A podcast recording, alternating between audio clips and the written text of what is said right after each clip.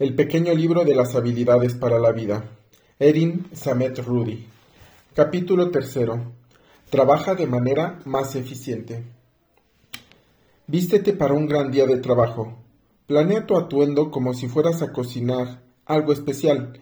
Entre más pasos des anticipadamente, menores, será, menores serán el estrés y las probabilidades de fallar en el momento en que tengas que ensamblarlo todo. Sally Christensen. 1. Planea el atuendo por lo menos un día completo antes de tu reunión o presentación. Esto podría implicar ir corriendo a la tintorería para recoger algo, así que no esperes hasta las 6 pm del día anterior. 2. Cuando sientas duda, usa algo que te haga sentir increíble incluso si no es la ropa más nueva o elegante que tengas. 3. Elige un color que te agrade, pero que también te favorezca. ¿No estás segura? Presta atención a lo que dicen tus amigos y amigas. Vaya, ese color te va súper bien. 4. Si vas a aparecer en una pantalla, Zoom, Skype, entrevistas en el programa televisivo, Deja a un lado los estampados porque pueden distraer y evita los colores que te resten vivacidad. En general, el color vermellón le favorecerá a la mayoría de la gente que tiene que aparecer en cámara. 5. Asegúrate de que todas las piezas importantes estén bien planchadas y atrapadas o tratadas al vapor. Para aprender a planchar una camiseta, ve directo a la página 163 que es el capítulo sexto. 6. Reúne todo lo demás que necesites para completar tu atuendo, joyería, ropa interior, zapatos, cuelga todo junto en tu armario. 7. Por la mañana, haz todo lo que puedas hacer antes de vestirte, peinado, maquillaje, desayuno, alimentar, besar o incluso mirar a tus niños. No te arriesgues a manchar una camisa o blusa con maquillaje o con alimento para bebé Mejor usa una camiseta antes de ponerte la prenda que preparaste. 8. Termina de vestirte justo antes de estar lista para salir por la puerta. 9. Tómate una fotografía frente al espejo o pídele a alguien que viva contigo que lo haga. De esta manera recordarás este atuendo la próxima vez que estés que te estés quebrando la cabeza para elegir qué ponerte. 10. Sal de la casa para aprender a entrar con, eh, con confianza a un lugar, dirígete a la página 303 en el capítulo 12. La experta. Sally Christensen es fundadora y directora ejecutiva de Argent, una marca de moda emergente en la primera línea de la revolución de la ropa femenina para la oficina. Antes de lanzar Argent, Sally, Sally trabajó 10 años en las industrias de finanzas y tecnología y en este tiempo batalló para encontrar prendas que lucieran bien, pero también que fueran prácticas y profesionales. Los sacos de Argent tienen bolsillos ocultos en el interior para guardar celulares, tarjetas de crédito, gel antibacterial o lo que sea. Entre sus clientes se encuentran Hillary Clinton, Kamala Harris, Amy Poehler y América Ferrara, Ferrera. La explicación. Todas tus decisiones Toma todas tus decisiones anticipadamente para que la mañana de tu gran día en la oficina puedas enfocarte en tu presentación, entrevista, evento y no en qué demonios vas a ponerte. Las mujeres pierden entre 20 y 30 minutos en promedio y a veces una hora completa probándose distintos conjuntos. Es una práctica totalmente improductiva. No olvides ubicar la ropa interior y el sostén que necesitarás para un atuendo específico. Saber qué color le favorece más a tu tono de piel también es esencial para que porque necesitas colores que te hagan destacar. Este detalle te hará, te hará lucir atrevida y confiada y ayudará a que la gente te recuerde. Por supuesto, la clave para que todo esto fluya bien consiste en que realmente te agraden las opciones que tienes en tu armario. Tal vez necesites comprar algo para una ocasión especial. La mayoría de las empresas que producen ropa para la oficina cuentan con estilistas cuya labor consiste en encontrar las prendas adecuadas para ti, para tu tipo de cuerpo y para la industria en la que te desenvuelves. Los estilistas te tomarán varias Polaroids y te ofrecerán un montón de combinaciones distintas de tus atuendos para que veas cómo lucen en realidad. Información adicional. Las prendas básicas de toda mujer debería de tener, que toda mujer debería de tener en su armario para que este lapso del día en que tienen que prepararse sea breve y libre de palabrotas son un traje sastre hecho a la medida y de excelente calidad. El traje deberá incluir pantalones y saco que se puedan usar juntos o mezclarse con otras prendas. Por ejemplo, el saco con un traje enterizo, los pantalones con una chamarra de mezclilla. 2. Unos pantalones de mezclilla bonitos y apropiados para la oficina, en especial ahora que la moda laboral apunta hacia un look más casual. 3. Pantalones negros básicos. 4. Un saco de color distinto al traje sastre. 5. Una chamarra de mezclilla y tal vez una de cuero. 6. Una buena gabardina. Prefiere la calidad en lugar de la cantidad. Piensa que se trata de prendas de inversión que se convertirán en la base de tu guardarropa Luego podrás comprar periódicamente nuevas blusas y sin, y sin mangas, bufandas, accesorios más económicos que te ayudarán a revigorizar las prendas esenciales. Siéntate bien en tu silla. 1. Ponte de pie frente a la silla. 2. Prepárate bien en el suelo, ubica la parte interior y exterior de tus pies y plántalas bien. 3. Utiliza tu centro y dobla las rodillas para sentarte, pero siempre manteniendo la parte superior del cuerpo lo más extendida hacia arriba que te sea posible. El centro te ayudará a apoyarte para esta operación. 4. Cuando estés sentado, enfócate en la pelvis y levanta, levanta los huesos de la cadera hasta que te sientas cómodo. 5. Inclínate hacia el frente para montar el, montar el torso directamente sobre la pelvis. 6. Encoge los hombros hacia las orejas, lánzalos hacia atrás y por último, bájalos. 7. Levanta la cabeza mirando hacia el frente y echándola ligeramente hacia atrás para que se mantenga elevada y alineada con la pelvis y el torso. 8. Coloca tu silla de tal forma que la cadera esté encima, encima al mismo nivel que las rodillas, es decir, las rodillas deberán estar flexionadas en un ángulo de 90 grados o más. El experto. Steven Weiniger es experto en la postura, goza de reconocimiento internacional y es autor del Stand Taller, Live Longer, an Anti-Again Strategy. La explicación. Naturalmente tener una buena postura disminuye el estrés en tus músculos y articulaciones. Sin embargo, los estudios también han demostrado que la gente que se sienta despatarrada en su asiento produce cantidades mayores de cortisol, la hormona del estrés así como menos testosterona. Y ni siquiera voy a mencionar la pésima impresión que das cuando estás completamente encorvado. Sentarse y ponerte de pie extendido el cuerpo hacia arriba te hace lucir más confiado y tranquilo. Por eso el primer paso para sentarse bien consiste en pararse adecuadamente.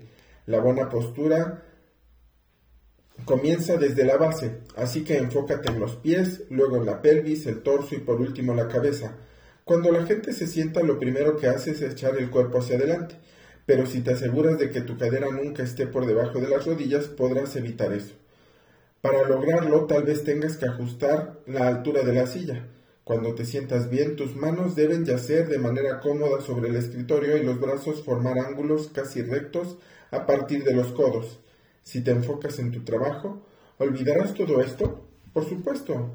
Sin embargo, si recuerdas revisar tu postura algunas veces en tu día y te vuelves a sentar de la manera correcta, notarás una gran diferencia. Además, entre más derecho te sientes, más se involucrará tu centro y cuadritos en el vientre. Bienvenido sea. Información adicional. Independientemente de cuán bien logres sentarte, trata de levantarte y moverte con mayor frecuencia a lo largo del día. Los lineamientos generales indican que debes hacerlo cada media hora. Piensa en hábitos de trabajo que puedas formarte para mantenerte en movimiento, como por ejemplo caminar a tus reuniones de trabajo. El cuerpo no fue creado para permanecer sentado tanto como lo hacemos. Envía un correo electrónico eficaz. Una de las particulares razones por las que la gente termina trabajando hasta tarde es porque es pésima para escribir correos electrónicos. Justin Kerr. 1. Escribe una línea sencilla para el asunto. Usa siete palabras o menos. Para poder leerse bien, la oración necesita caber en un solo renglón en la pantalla del celular. 2. Evita los saludos largos. Lo único que necesitas antes de ir al tema que tienes que te interesa es un hola Nick. 3. Comienza con tu conclusión, es decir, con lo que esperas obtener con ese correo electrónico. 4. Usa viñetas para enlistar las acciones que se necesitan realizar. ¿Te parece que es esto claro, lo, que está claro lo que estás pidiendo? Asegúrate de que tus ideas estén organizadas, eso facilitará que la persona diga sí. 5. Deja algunos renglones en blanco. 6. Verifique el formato, cómo lucirá el correo electrónico cuando lo reciba el destinatario, es decir, cuando se vea reducido a una pantalla de 5 por 10 centímetros. Los bloques interminables que se forman cuando los textos son exageradamente largos abruman a cualquiera. 7. Elimina cualquier idea superflua y dale más aire al texto con renglones en blanco. 8. Elige una palabra para despedirte. Buena suerte, gracias, saludos y apégate a ella. 9. Escribe tu nombre incluso si no incluyes la palabra de despedida. De lo contrario, el correo se sentirá un poco despectivo, en especial si le estás pidiendo al destinatario que haga algo por ti. 10. Elimina las firmas largas incluyendo las frases inspiradoras, imágenes o todo perfil de LinkedIn. Las firmas generan basura en las bandejas de recibido de la gente porque con frecuencia llegan como documentos anexos y en general hacen que el destinatario que al destinatario se le dificulte leer y responder con rapidez. El experto, Justin Kerr, es un consultor de eficiencia en el trabajo. Es el creador del podcast Mr. Corpo y autor de How to Write an Email, How to Be at Work y How to Cry at Work. How to Be Great at Work y How to Cry at Work. Explicación. El propósito de un correo electrónico es obtener la información que necesitas de la manera más rápida y sencilla posible. Y esto comienza con una oración clara en el asunto. Si tienes otros temas que tratar con esa persona, cuando inicies una conversación acerca de, un, de uno, de uno nuevo, hazlo en otra cadena de correo y con una oración diferente en el asunto. De otra forma es probable que el destinatario lo ignore porque pensará que se trata de información obsoleta. En la primaria nos, nos enseñan a escribir instrucciones, presentar evidencia y redactar la conclusión. El correo electrónico laboral es lo opuesto. Primero escribes la conclusión, luego los pasos necesarios y por último la evidencia de apoyo, si acaso la persona llega a leer el final, llega a leer el final del correo. El secreto para redactar correos realmente efectivos radica en usar viñetas. Piensa en la experiencia que tendrá el destinatario al recibir tu correo. Tal vez tú estés escribiéndolo en una enorme computadora de escritorio o en una laptop, pero es probable que quien lo reciba lo lea en un celular entre dos reuniones o mientras va bajando de un Uber. El espacio en blanco airea el texto y permite que sea más fácil de comprender y responder. Para despedirte, busca una palabra que te represente y apégate a ella. De esta manera tendrás una decisión menos que tomar al día. Como Steve Jobs, quien decidió usar el mismo atuendo siempre. Piensa que el saludos será como tu jersey con cuello de tortuga. Información adicional. Si las cosas comienzan a ponerse difíciles en un correo electrónico, no respondas. No puedes ganar una batalla de correo electrónicos con otro correo. Aléjate de la computadora y resuelve el asunto de manera directa, ya sea por teléfono o en persona. La buena noticia es que las personas pendencieras suelen retractarse en el momento de la confrontación.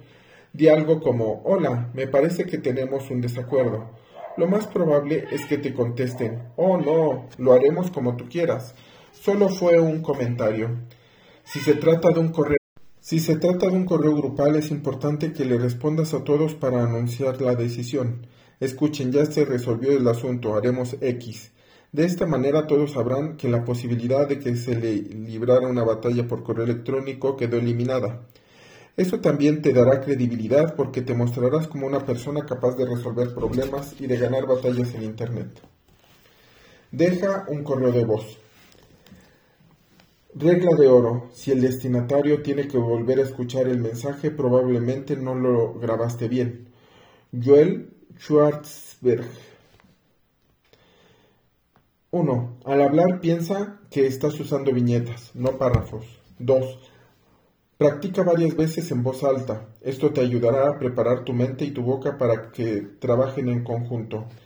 3. Cuando escuches el tono comienza con un saludo breve, breve. Hola Sara, e identifícate inmediatamente junto con el nombre de tu empresa. Soy Amy Smith de ABC Corporation. Dilo muy lentamente y haz un énfasis en la articulación. 4. Da tu número telefónico desde el principio. 5. De ser necesario, señala brevemente la conexión que tienes con el destinatario. Nos conocimos en la conferencia corporativa de la semana pasada o Kevin, un amigo mutuo, me dio tus datos. 6. Evita las introducciones prolongadas que suenan a apología. ¿Crees que decir lamento molestarte con esto, pero atenuará las molestias? Ve al grano, de inmediato. ¿Deseas hacer una cita, obtener una dirección de correo electrónico, que te paguen? Solo dilo. 7. Tu petición deberá ser, ser sencilla y clara. Pide solamente una cosa. 8. Repite tu información de contacto de manera lenta y perfectamente bien articulada. Repítela una vez más. 9. Termina con dos cosas. Una frase de agradecimiento. Gracias, Sara. Y la indicación de lo que deseas que suceda a continuación. Espero hablar de trabajar en tratar este asunto contigo pronto. El experto. Joel Schwartzberg es entrenador estratégico de comunicación y autor de Get to Point, Sharpen Your Message, message and Make Your Words Matter. También es redactor profesional de discursos y campeón nacional de oradores. Ha escrito para Harvard Business Review, Fast Company y Toastmaster Magazine. La explicación. Estoy de acuerdo. estoy de acuerdo. Dejar de mensajes de voz es un poco arcaico. Lo siento, papi pero a veces es necesario. En este caso, la clave obviamente radica en saber lo que vas a decir. La mentalidad de viñetas te ayudará a enfocarte en los mensajes difíciles y a evitar las palabras innecesarias, o sea, ve al grano. Pedir varias cosas complica el mensaje porque lo convierte en una carga para el destinatario, quien tal vez lo esté escuchando mientras ve Instagram. Perdón, quise decir mientras revisa sus correos de trabajo. Es por esto que debes de, decir tu nombre desde el principio con claridad. Si te apresuras en esta parte, es posible que el destinatario pase el resto del tiempo escuchando tu mensaje y pensando, espera, ¿quién es? en lugar de prestarle atención a lo que dijiste. La mayoría de la gente espera hasta el final del correo electrónico para dar sus datos de contacto, pero si el destinatario no lo entiende desde el principio, se verá forzado a escuchar todo el mensaje de nuevo, y eso es sumamente molesto. También, así que también, menciona tu número telefónico o dirección de correo. Elige una forma de contacto desde el principio. Presenta a dos, personas en un correo electrónico. 1. Incluye el nombre de ambas personas en el renglón del asunto, presentando a Erin y Justin. 2. Dirige el correo electrónico específicamente a cada persona, si estás contactando a una de ellas por parte de la otra, primero dirígete a la persona que estás contactando. Erin, quisiera presentarte a Justin. 3. Di algo sobre Justin. Tal vez también puedas incluir un enlace a su perfil o sitio de internet. 4. Dirígete a la persona que estás tratando de ayudar. Justin, Erin es la persona que te mencioné. De ser necesario, añade un renglón de contexto para aclarar por qué estás poniendo en, contacto a estas personas. 5. Dales indicaciones sobre lo que deberían hacer a continuación. Justin, deberás ponerte en contacto con Erin e invitarle un café. 6. Solicita que te añadan en copia para los siguientes correos o que te saquen de la cadena. No es necesario que me incluyan para dar seguimiento. El experto. Justin Kerr es, un consultor de eficiencia en el trabajo. Es el creador del podcast Mr. Corpo y autor de How to Write an Email, How to Be Great at Work y How to Write at Work. La explicación. Tómate tiempo para explicar el contexto. Compartir los perfiles en LinkedIn o los enlaces de los sitios de Internet te facilitará esta labor. Sé claro respecto a quién debería dar el siguiente paso. Este es, este es posiblemente el mayor dilema para la gente que es presentada por un tercero a través del correo electrónico. ¿Quién responde primero? Dado que eres quien está haciendo la presentación, tu tarea es ayudarles a ambos e indicar quién debería encargarse de organizar una reunión llamada cita para tomar el café. El hecho de solicitar que ya no te incluyan en la cadena evitará que tu bandeja de entrada se sature. Transmite bien tus ideas. La gente no recordará las palabras específicas que dijiste, pero sí lo que quisiste decir. Si tenías razón o dijiste algo relevante. Joel Schwartzberg. 1. Identifica qué es lo que quieres decir. No se trata solamente de un tema. Debes contar con una idea, un argumento. Pregúntate si mi audiencia se quedará con solamente una idea de lo que voy a decir, cuál me gustaría que fuera. Esta pregunta debería señalarte tu idea principal. 2. Asegúrate de que la idea realmente sea eso. Hazla pasar la prueba de la frase creo que para esto necesitas escribir lo que piensas en el espacio en blanco. Si se forma una oración completa, es una idea cabal. Si no, reflexiona bien lo que estás tratando de comunicar. 3. Fortaleza tu idea con la premisa de mayor valor, es decir, el ¿y qué?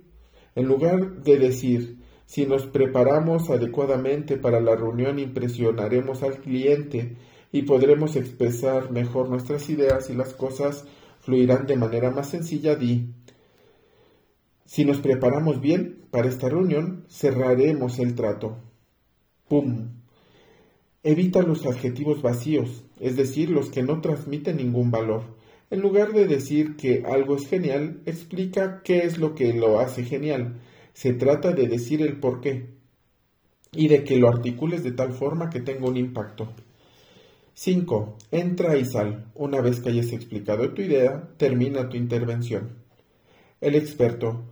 Joel Schwartzberg es entrenador estratégico de comunicación y autor de Get to the Point, Sharpen Your Message and Make Your Words Matter. También es redactor profesional de discursos y campeón nacional de oradores.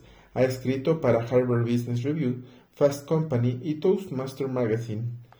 La explicación. Resulta obvio que antes de presentar una idea en público es necesario articularla. Sin embargo, te sorprenderá la cantidad de gente que solo habla y habla y espera que los otros sean capaces de asimilar todo lo que estás exponiendo. Para causar un impacto necesitas poner algo de valor y por eso es esencial que perfecciones tu mensaje. También es indispensable que te edites a ti mismo, en especial en lo referente a los adjetivos como excelente, fantástico o genial, porque son palabras engañosas. ¿Quién no querría vincularse con un proyecto excelente? Y para colmo, en realidad no significa nada. Creo que casi todos lo sabemos, que menos es más, pero también necesitamos entender que más es menos. Si tienes varias ideas que transmitir, no trates de, de incluir todas en una sola frase. Elige la más importante y enfócate en ella. Deja las otras para después y preséntalas una por una. No divagues. La gente recuerda lo último que dijiste, así que continúa hablando de lo mismo por horas. Por horas solo diluirá la idea.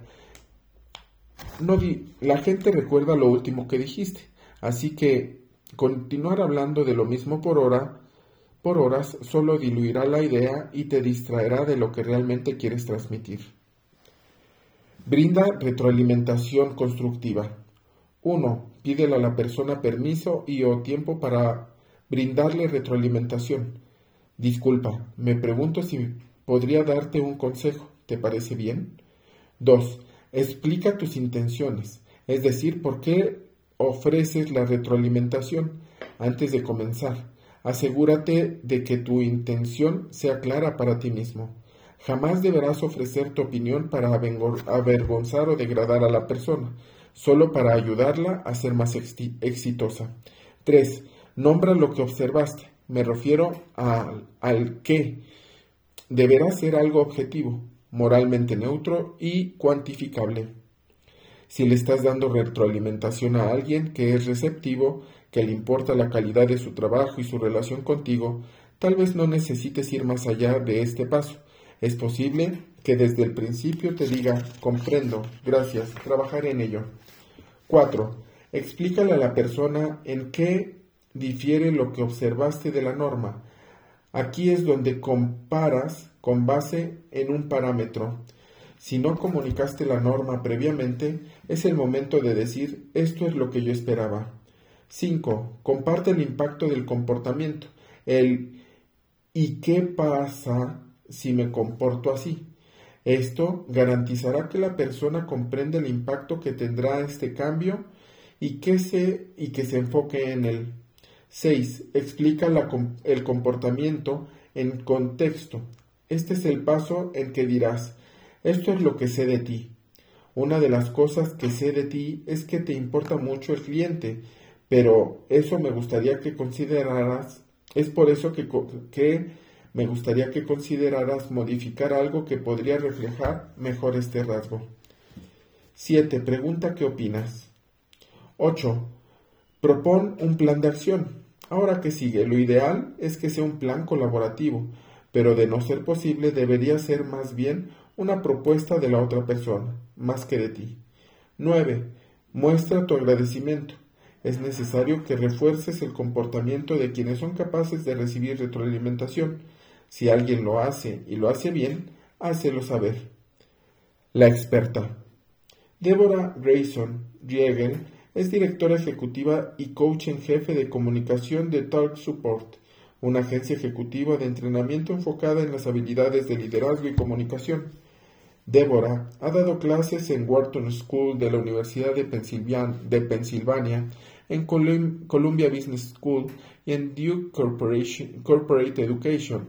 Es autora de Overcoming Overthinking y 36 Ways to Tame Anxiety for Work, School and Life.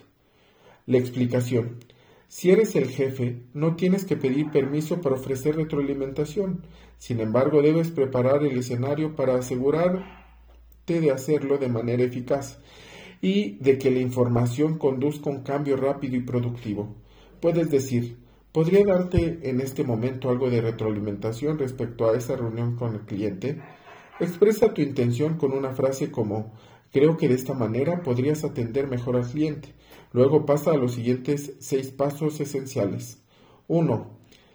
¿Qué? Asegúrate que el qué se refiere al comportamiento, no la personalidad ni al carácter. Di, en nuestra reunión vi que interrumpiste al cliente en tres ocasiones, en lugar de fuiste grosero con el cliente. Porque decir que fue grosero es una interpretación. La interrupción, en cambio, es algo demostrable y concreto. 2. ¿Comparado con qué? 3. ¿Y qué pasará si me comporto así? 4. Lo que sé de ti para que la persona no tome, no tome, la retroalimentación constructiva de una forma totalmente negativa, es necesario que expreses en el contexto de todo lo positivo que sabes respecto a ella.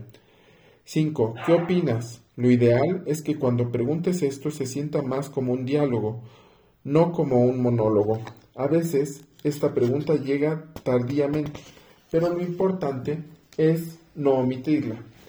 Di, Llevo un rato hablando sobre mi perspectiva. ¿Cuál es la tuya? ¿En qué coincidimos y en qué no? 6. Ahora qué sigue. ¿Qué sigue? Fija una fecha en el calendario para retomar el tema. Cuando le ofrecemos retroalimentación a alguien, ya sea nuestros hijos, nuestro cónyuge o un empleado, con frecuencia pensamos, ay por Dios, espero no tener que volver a tocar este asunto, qué desagradable. Tienes que eliminar este temor y, ansiedad de la, de la ecuación y solo se logra planteando retomar el tema. Dirige una reunión productiva. 1. Asegúrate de ser perfectamente claro respecto al propósito de la reunión. Luego pregúntate, ¿es necesaria esta reunión? De ser así, 2. Elige un buen lugar. Si organizas esa misma vieja y aburrida junta en el mismo viejo y aburrido lugar, obtendrás los mismos viejos y aburridos resultados. 3. Piensa bien quiénes necesitan asistir y confirma que lo harán. 4. Aclárales todas las, a todas las personas que asistirán cuál es el propósito de la reunión para que lleguen preparadas. 5. Planea cómo se llevará a cabo la reunión. No hablo solamente del orden del día, sino el proceso para cada punto. Este es el punto que requerirá una lluvia de ideas ilimitada y por lo tanto tendremos que realizarla. Para este punto necesitamos tomar una decisión. Este es el punto. Este punto es solamente para informar a todos. 6. Decide cómo se documentará la reunión, quién llevará el registro de los sucesos y qué tan detallado debe ser este. 7. Comienza puntualmente. Dije puntualmente. 8. Si tu junta tiene que durar más de dos horas, permite que la gente tome algunos descansos. Si los asistentes saben de antemano que podrán revisar los mensajes en su celular durante la pausa, será menos probable que se distraigan. 9. Explica a todos los siguientes pasos y sé claro respecto a quién hará, qué y cuándo. En cada uno de los puntos define con precisión cómo deberá lucir el resultado final. 10. Termina puntualmente y si quieres hacer felices de verdad a los asistentes, un poco antes. La experta. Rebecca Suterns, PhD, es fundadora de Sage Solutions, una agencia de consultoría que se especializa en el planteamiento estratégico colaborativo. Entre otras cosas, Rebecca va a las empresas y le enseña a la gente a organizar reuniones exitosas y a prepararse para las mismas. Su libro más reciente se llama Nimble, of Spirit but Still on Track. La explicación. Organizar reuniones solo por costumbre no resuelve conveniente, no resulta conveniente. Piensa en cuál es el formato mínimo viable para la discusión en, en puerta. Podría ser una llamada telefónica, un correo electrónico, una videoconferencia. Recuerda que la principal razón para organizar una reunión presencial es reducir los puntos ciegos y aumentar el nivel de aceptación entre los involucrados. Definir hasta sus últimas consecuencias el propósito de la Junta puede ayudarte a decidir si siquiera vale la pena realizarse y mantenerla en, en grupo en el mismo canal o a lo largo de todo el proceso. Si no sabes a lo que me refiero en el mismo canal, lo más probable es que divagues de todas maneras. Muchas gentes recibe invitaciones a juntas a las que no tendría por qué participar. Todos hemos asistido a, una, a unas reuniones en las que la gente dice, ay, pero yo qué, pero yo no puedo decidir al respecto, tengo que preguntarle a fulanito y a perenganito. Por esta razón, mejor cerciórate de que la lista de invitados sea adecuada y que fulanito y perenganito estén presentados, presentes. Además, la gente piensa de manera más creativa cuando se da cuenta en espacios, cuando se encuentra en espacios creativos, ya sea en la oficina o fuera de ella. De hecho, no se trata tanto de los rasgos del espacio mismo, sino más bien de cambiar el lugar. Y aunque claro, ambos factores son importantes, si puedes lidiar bien con los detalles y con la claridad de la reunión, la gente se involucrará a fondo. Recuerda que los aspectos visuales y la ayuda a las personas Recuerda que los aspectos visuales les ayuda a las personas a mantenerse interesadas y a retener información. Por último, piensa en lo que en lo que se apunte en lo que se apunte de eh, continuará vigente después de la reunión, así que asegúrate de documentar el evento, de que el registro sea preciso y de no hacerlo tan largo, aburrido que nadie quiera leerlo después. Consejo profesional. En cuanto a la junta, en cuanto la junta termine, todo deberá acabar. No hay necesidades de quedarse por ahí cotorreando.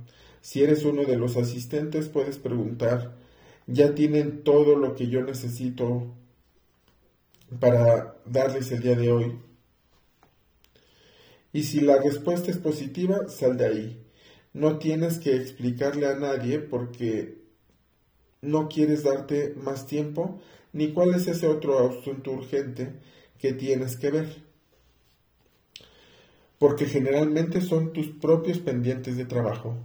Y definitivamente tampoco es necesario mencionar que estás súper ocupado, ya que solo les harás sentir a los dos a los otros dos que estás tratando de demostrar que eres más importante y eso no le, no le gusta a nadie. Sal temprano de un evento de trabajo. 1. Antes de abandonar el lugar, haz un análisis interno de por qué debes irte y por qué es correcto que te escabullas. 2. Responde a tus expectativas y a las de los demás. Para esto deberás informar de tu plan a la gente clave. 3. No dejes tu abrigo o saco en el guardarropa. 4. Concéntrate desde el principio en tu trabajo de networking. 5. Despídete y agradece como corresponde. No solo salgas huyendo de ahí. 6. Sal sin sentir ninguna culpa. El hecho de que hayas asistido fue una victoria para ti, pero también para ellos. 7. Aprovecha el tiempo del trayecto entre el lugar del evento y tu hogar para relajarte un poco. Respira hondo. Si no manejas tú, respira hondo. Si no manejas tú, termina de enviar correos electrónicos, toma algunas notas o haz algo que te ayude a hacer la transición para salirte de tu actividad previa y pasar a la siguiente. La experta.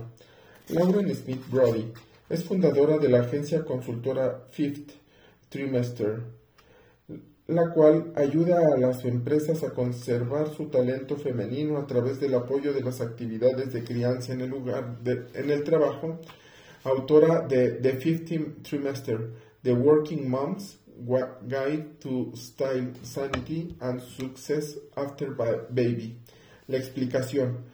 Respetar tu propia decisión es el paso más importante para escabullirte de un evento de trabajo. Por eso debes debatir en tu mente por qué quieres ir, por qué te quieres ir y qué obtendrás si te quedas. Prepárate para abandonar el lugar incluso si en ese momento está sucediendo algo realmente interesante. Y avísales a tus compañeros de trabajo para que cuando se sirva el postre en tu lugar, en la mesa estará vacío. Cuando llegues a prepararte para salir con facilidad de ahí, es decir, no te sientes en medio de una hilera, sino en la orilla Mientras estés en un lugar deberás aprovechar el tiempo máximo, así que habla con otros y asegúrate de que te vean quienes importa que sepan que estuviste ahí. Incluso podrías llegar un poco más temprano para hacer eso.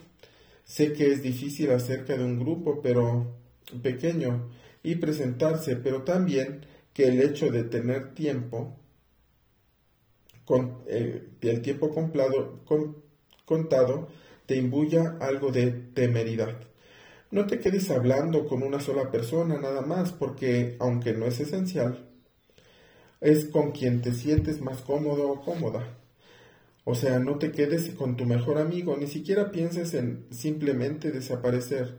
Tal vez sea solo quien Tal vez se requiera de un susurro y de sentir con la cabeza, de dar un abrazo de oso e incluso de conversar rápidamente con alguien para dejar claro que te dio gusto asistir, que obtuviste algo al ir y que tienes muchos deseos de enterarte el día siguiente de cómo salieron las cosas. Consejo profesional. Si tienes que salir de evento porque eres padre o madre y además trabajas esa misma noche o al día siguiente en la mañana, cuéntales a tus hijos dónde estuviste, qué hiciste, por qué fue importante que asistieras. Debes sentirte cómodo de hablar en la oficina de tus actividades como padre o madre, pero también de compartir con tu familia lo que haces en el trabajo. De esta manera, tus niños entrarán. No simplemente desapareces todos los días en medio de una nube de humo. Hay un no hay ninguna razón por la que debas ocultar que trabajas por lo que haces y mucho menos tus desafíos y tus victorias. Todo esto te ayuda a ser un humano integral y es importante que tus hijos lo vean. Lauren Smith Brody. Solicita un aumento de sueldo. 1. Piensa en el aumento que quieres, pero recuerda que no se trata solamente del dinero. ¿Quieres más flexibilidad, más días de vacaciones, más responsabilidades o cambio de cargo? 2. Identifica lo, lo, mínimo que estás dispuesto a aceptar. Podría ser un, un, salario actual bajo o un salario más adecuado en caso de que tengas otro lugar a donde ir.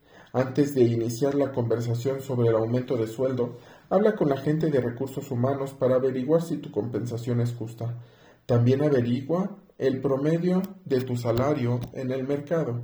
Define cuán importante Define cuán temerarias serán tus aspiraciones y averigua a partir de qué punto puedes empezar a negociar. Esta base es la cantidad que terminarás solicitando, pero recuerda que deberás ser mayor de lo que expresas, de lo mayor a lo que esperas obtener para que tengan, tengas un margen para negociar. 3. Ten algo más que recurrir, es decir, otra oferta de trabajo, un papel en otro departamento o incluso una reunión programada con recursos humanos para ver si hay otras oportunidades en el mismo departamento, división o empresa. 4. Piensa en lo que es más importante para tu supervisor y en lo que él o ella podría necesitar. 5. Piensa en el momento adecuado para solicitar un espacio en la, un espacio en la agenda de tu supervisor y dile sobre qué se trata la reunión. No solo, abordes no solo lo abordes en un pasillo para solicitar el aumento. 6. Comienza la negociación diciendo algo como me gustaría hablar sobre un aumento de sueldo y algunos otros aspectos que son importantes para mí. Pero también mm, quisiera hablar sobre lo que es importante para usted y sobre cómo podríamos llegar a un acuerdo que nos convirtiera, convenciera a ambos. 7. Discute alguno de los aspectos que identifiques en el paso 4.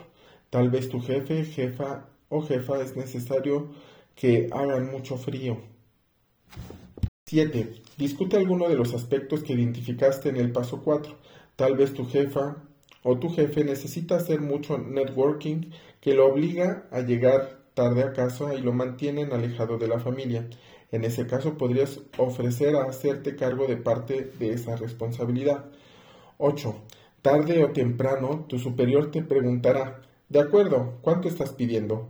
Ha llegado el momento de prepararse por presentar por completo el panorama de lo mucho que vales, de las cosas que haces bien, por qué eres tan increíble y de lo que quieres como base. 9. Si te da la impresión de que no recibirás una respuesta favorable, recurre al paso 3. Para mí es importante hablar de este, de este aumento porque tengo actualmente otra oferta. A mí me gustaría quedarme aquí y por eso quisiera que encontremos juntos la manera de que eso suceda. El experto. Taft Mayer es presidente de Career Negotiations, empresa en la que entrena a individuos y corporaciones para estimular el avance en el liderazgo, la participación de los empleados y el progreso personal, es decir, cómo obtener, obtener ese aumento. La explicación. Entre más te prepares para esta conversación, mejor te irá. Si solo entras a la oficina de tu supervisor o supervisora pidiendo más o un pilón, probablemente no obtengas tanto como deseas. Evidentemente, contar con otra oferta de trabajo es magnífica porque te da apalancamiento, pero esa ventaja solo deberá ser, debes usarla como un punto de información, no como amenaza. Tampoco trates de dirigir la negociación con base en tus premios y galardones. Mejor enfoca la conversación en lo que puedes hacer por la otra persona.